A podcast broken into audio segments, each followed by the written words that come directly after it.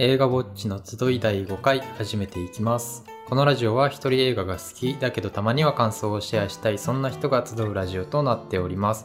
前編ではまだ見てない人でも聞けるようにネタバレなしで感想や見どころ、後編では見た人同士の感想を共有の場としてあのシーン良かったとか、たまには考察なんかもしていきます。では今回紹介する映画は About Time 愛おしい時間について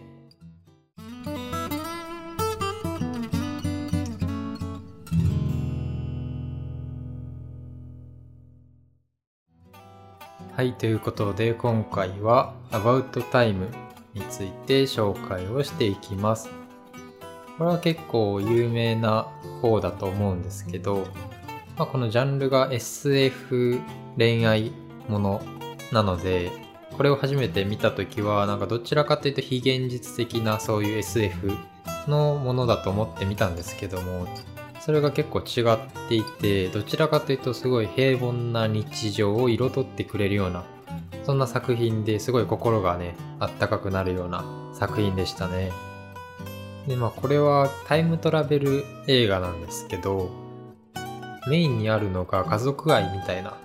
もので、そのタイムトラベルっていうのはどちらかというと、まあ脇役じゃないですけど、まあ添えられたもののような感じで、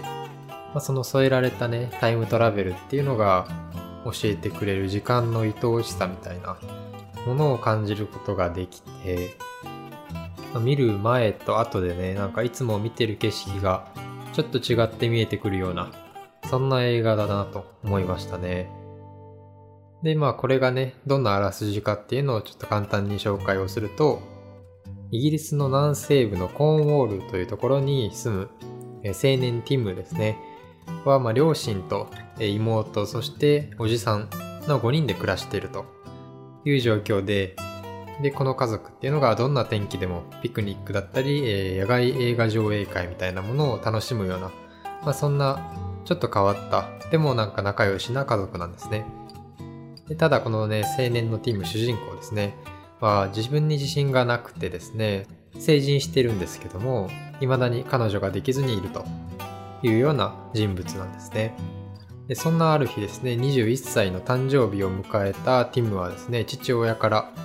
秘密を告げられるんですね。で、その秘密がですね、この一家の男にはタイムトラベル能力があると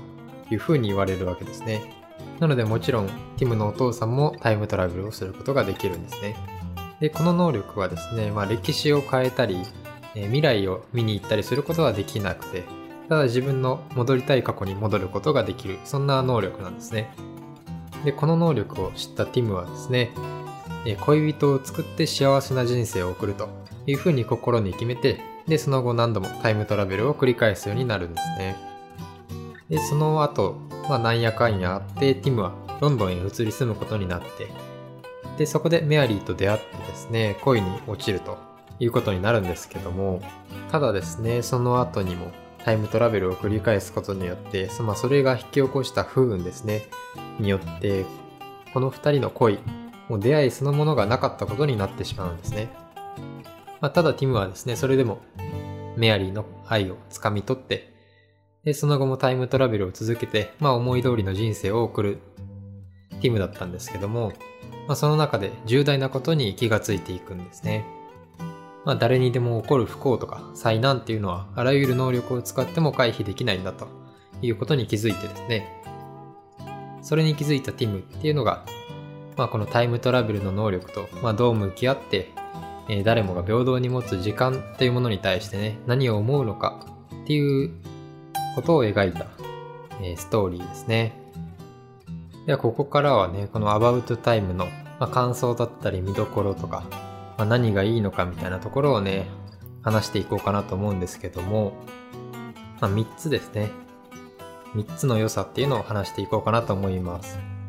まず1つがですね、このティム一家の家族ですね。これがすごい素敵なんですよね。なんか、あこんな家族を持ちたいなとか、そういう風に思ってしまうような、なんか憧れるような家族関係をしていてですね。まあ、あらすじにあった通り、このティムっていうのが主人公で、その彼の恋愛物語っていうのが、まあ、メインのストーリーなんですけども、その中心にですね、ティム一家っていうのがあって、まあ、この映画のね、登場人物もそこまで多くはなくて、ティム一家、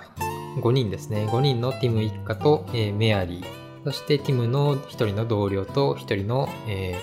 ー、同居人ですね。あとはティムの友達とかですね。が、まあ、メインに出てきて、このティム一家5人が大半を占めているような映画でですね、この家族がすごい素敵で、まあ、どんな家族かっていうのはあらすじの通りですね。まあ、どんな天気でも毎日浜辺に出かけてピクニックをしたり、まあ、どんな天気でも金曜の夜ですね、は野外映画上映みたいなものをするような、そんな仲の良い家族なんですよね。まあ、この仲良しな家族っていうのも結構ね、描かれるので、それを見ててもほっこりするんですけども、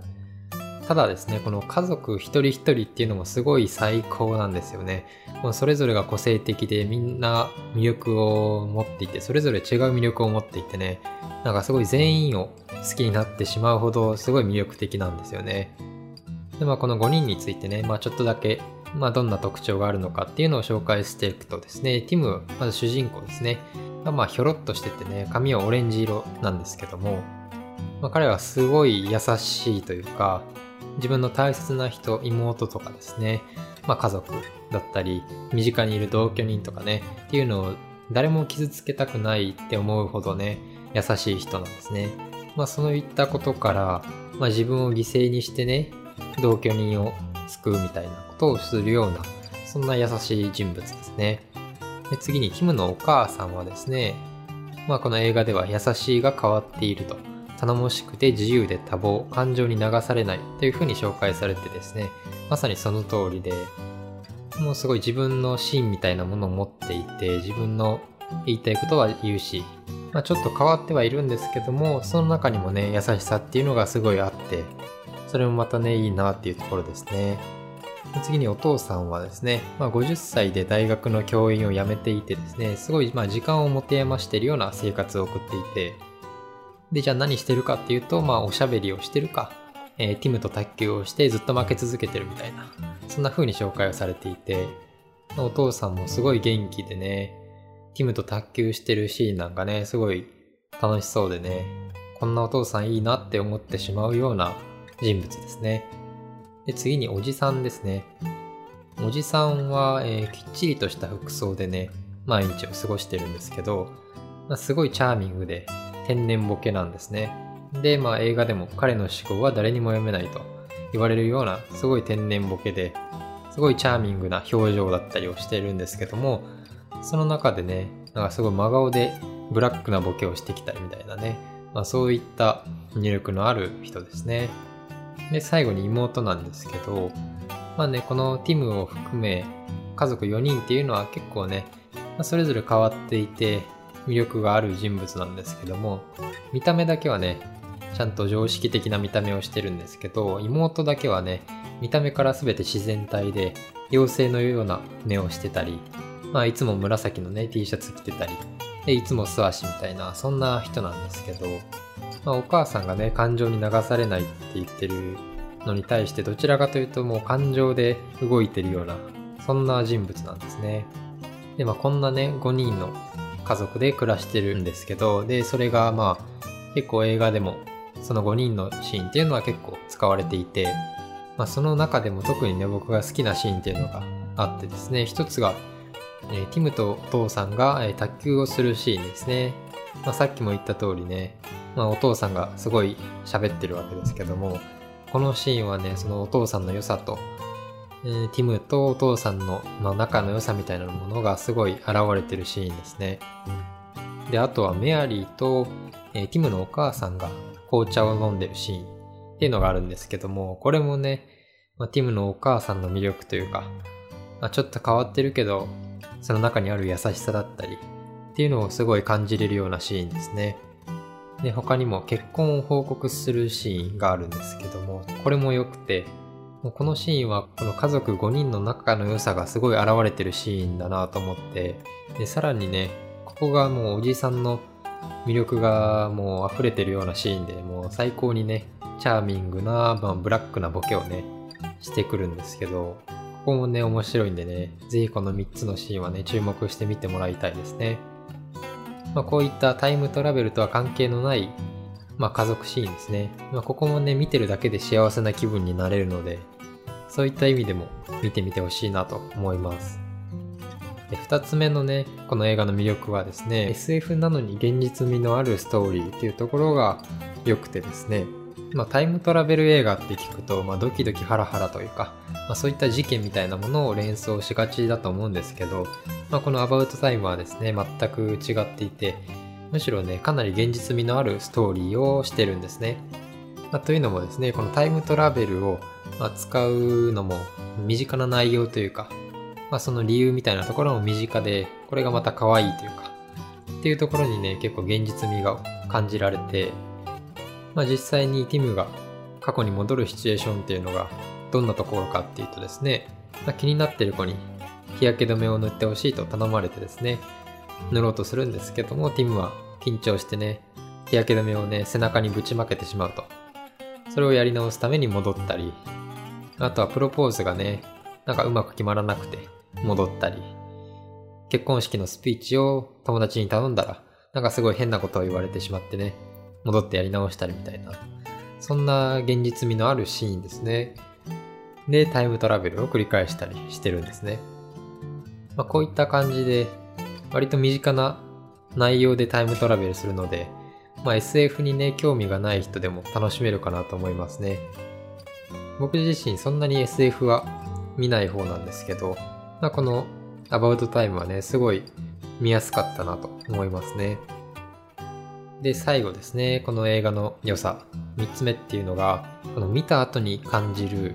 いつもの日常がね、なんかすごい儚いというか、美しいものに感じられるっていうのがこの映画の良さかなと思ってて、まあ、タイムトラベル映画なんですけど、この過去を変えてやったぜで終わらないっていうところがこのアバウトタイムの良さかなと思っていてですね、君の名はとかね、あれもまあタイムトラベルではないんですけど、まあ同じような部分があって、あれすごい好きなんですけど、でもあれはどちらかというと、まあ過去を変えてやったぜで終わるような映画だなと思うんですけど、まあ君の名はにはね、君の名はの魅力がまああるんですけど、ただそういったまあ過去を変えただけで終わらないっていうのがアバウトタイムで、まあ、だからこそですね、このタイトルに愛おしい時間についてであるように、まあ、この映画からまあ感じる主題というか、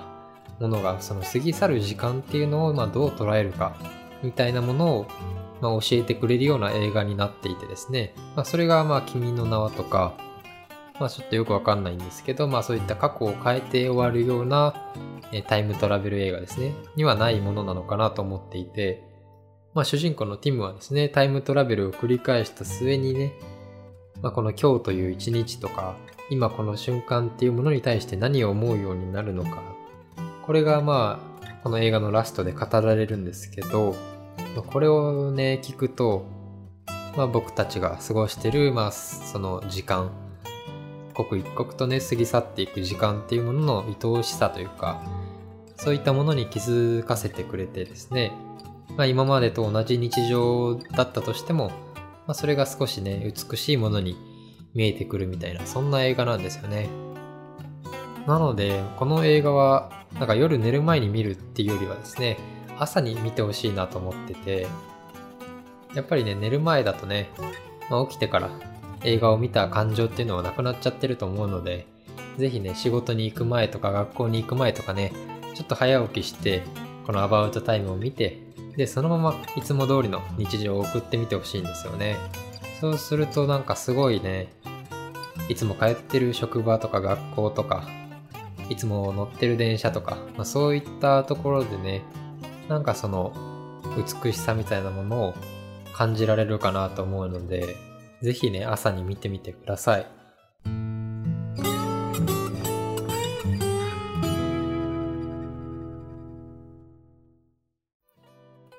ということで今回はアバウトタイム愛おしい時間についてをまあネタバレなしで紹介してきました。次のラジオではね、ネタバレありでこのアバウトタイムについて話そうかなと思うので、後編も気になるよという方はね、ぜひこのラジオをフォローお願いします。そしてね、アバウトタイムを見たという方はね、ぜひ感想とかあれば、コメントとかレターで教えてもらえたらなと思います。あと、皆さんのおすすめの映画とかね、あれば感想を添えてくれてもいいので、ぜひね、教えてもらえたらなと思います。それでは、